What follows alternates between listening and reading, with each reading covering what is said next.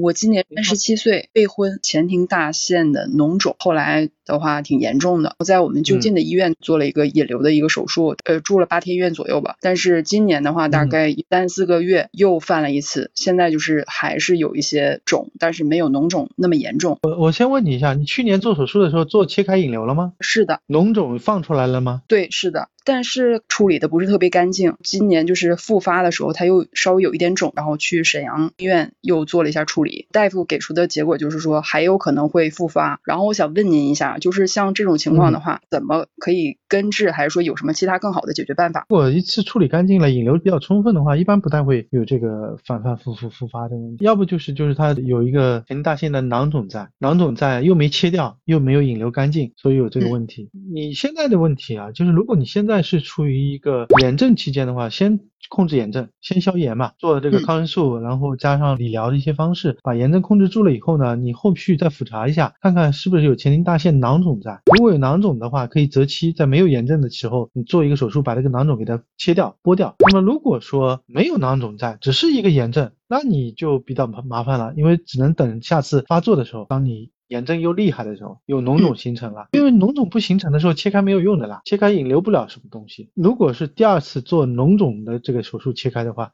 那就要一关键是要引流彻底，引流彻底了以后呢，才不太会反反复复这种情况。那如果说在这个又没有特别大，然后又是有长的。这个，那我有没有什么就是使用药物，还有一些其他物理疗法可以处理一下这个问题？就是当你现在还不太严重的时候，你先用药物、抗生素加上理疗把它控制下来。好好，明白明白，谢谢您。